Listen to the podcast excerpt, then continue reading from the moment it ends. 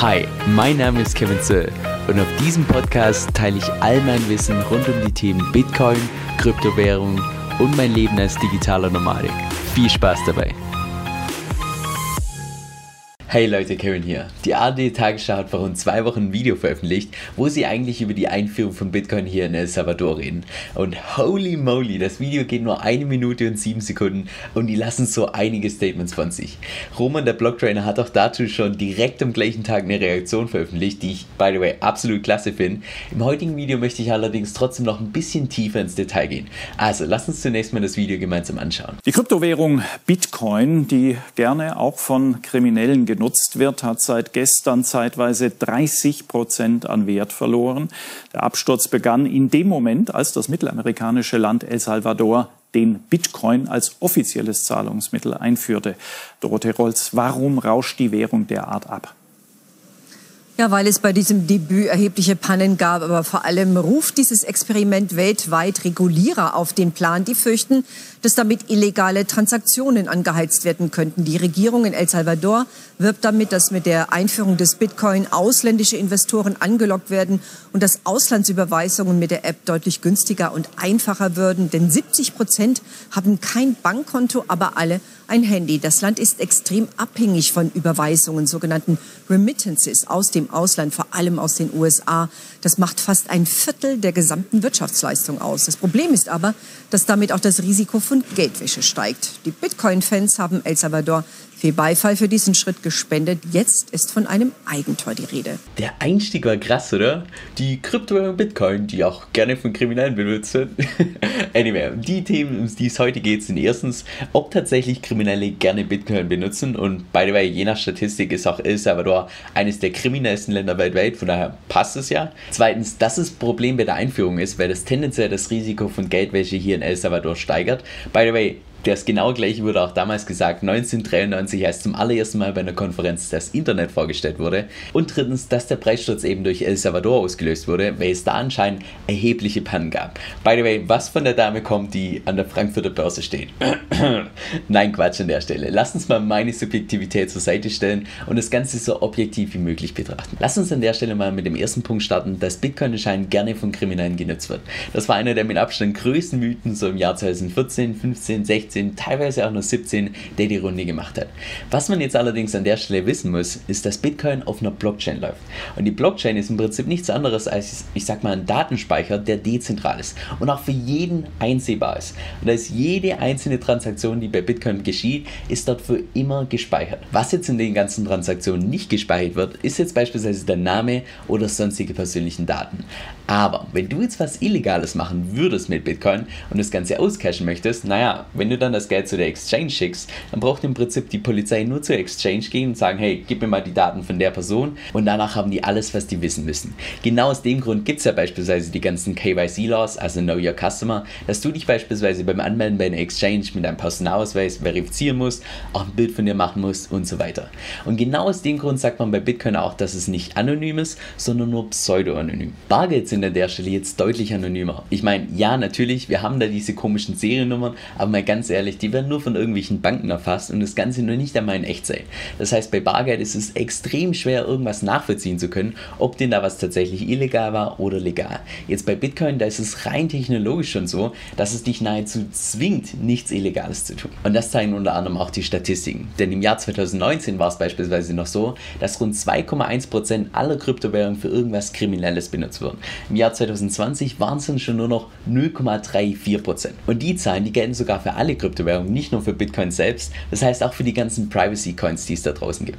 Jetzt bei Fiat-Geld ist es so, dass schätzungsweise zwischen 2 und 5 Prozent für Kriminelles benutzt wird. Das heißt, wir reden da von der 6 bis 15-fachen Menge. Und du siehst da schon an dieser großen Spanne zwischen 2 und 5 Prozent, dass es eben extrem schwierig ist, sowas tatsächlich nachzuvollziehen, weil es eben keinen Datenspeicher gibt, wo das Ganze für immer gespeichert ist. Das heißt, rein faktisch müsste der korrekte Einstieg ins Video bedeuten, der US-Dollar, der auch sehr gerne von Kriminellen Kriminellen benutzt wird, bekommt jetzt durch die Einführung des von Kriminellen gefürchteten Bitcoins auf einmal Konkurrenz. Jetzt zum zweiten Punkt, dass durch die Einführung von Bitcoin auch unter anderem das Risiko an Geldwäsche steigt. Was ich mich an der Stelle gefragt habe, ist, wie schaffe ich es denn, dass ich mit Bitcoin tatsächlich Geld wäschen kann? Also, dass ich illegal erwirtschaftetes Geld tatsächlich wieder in die Wirtschaft einschleusen kann. Weil ganz ehrlich, ohne selbst eine Recherche zu machen, hätte ich keinen Plan gehabt. Bei Fiat-Geld, also Euro und Dollar, da ist das kein Problem. Naja, dann nehme ich halt meine ganzen Einnahmen durch meinen Waffen- und Drogenhandel und gehe dann mit dem Supermarkt shoppen, Problem gelöst.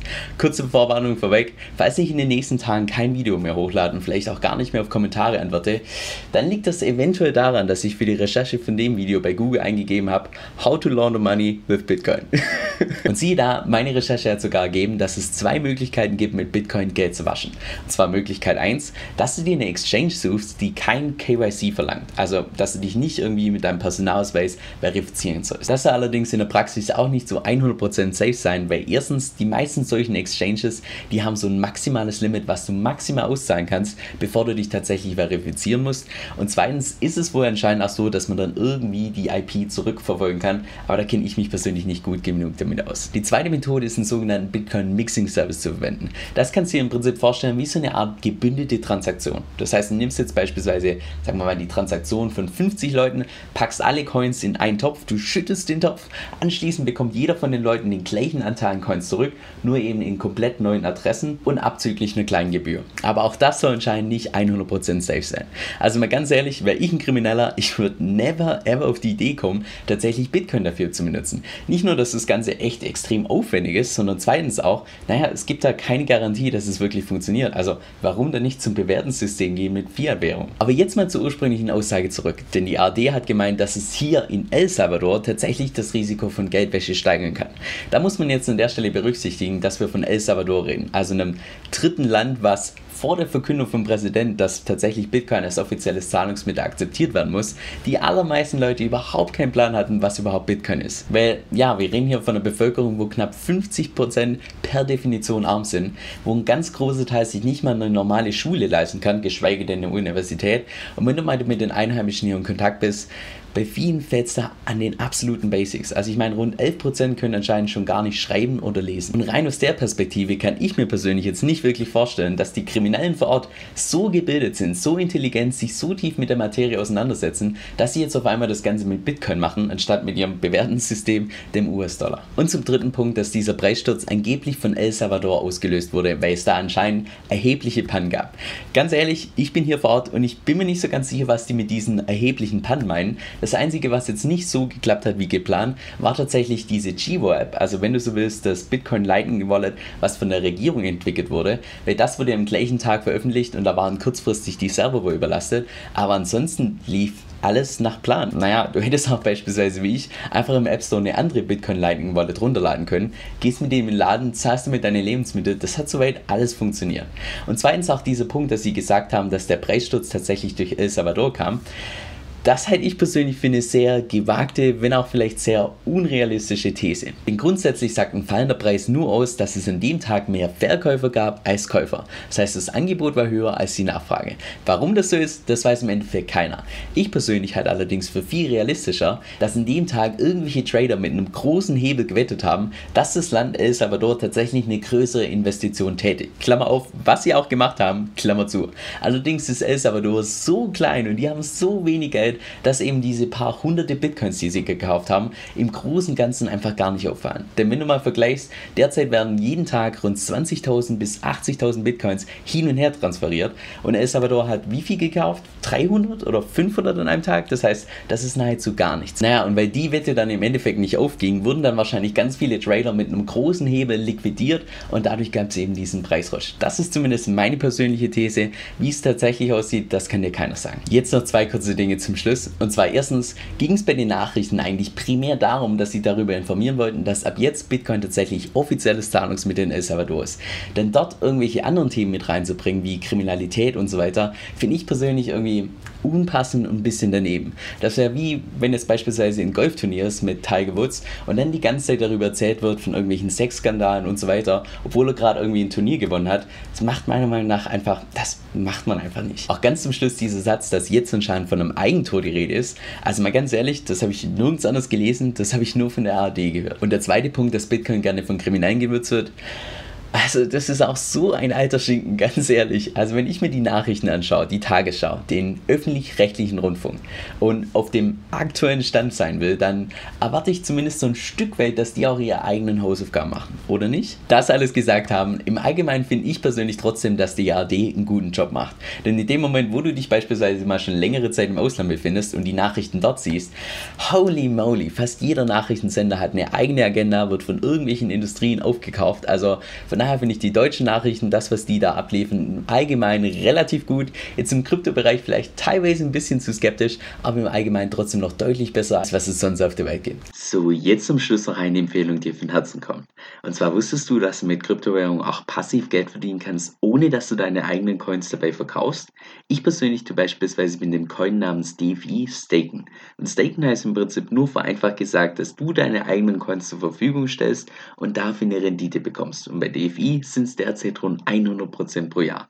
Das heißt, selbst dann, wenn der Preis über ein Jahr gesehen konstant bleibt, habe ich dennoch einen Profit von ganzen 100% gemacht. Und ich weiß schon, das hört sich zu Beginn erstmal total spammy an. Insbesondere dann, wenn man relativ neu im Kryptomarkt ist. Wenn du das jetzt allerdings mal selbst ausprobieren möchtest und dich vielleicht auch selbst überzeugen möchtest, dann kann ich dir ebenfalls die Plattform namens Cake empfehlen, die ich auch selbst verwende.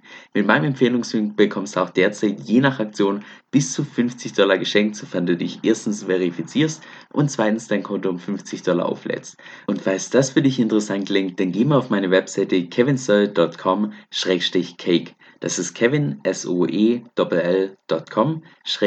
C-A-K-E. Viel Spaß beim Ausprobieren und vielen Dank für deinen Support.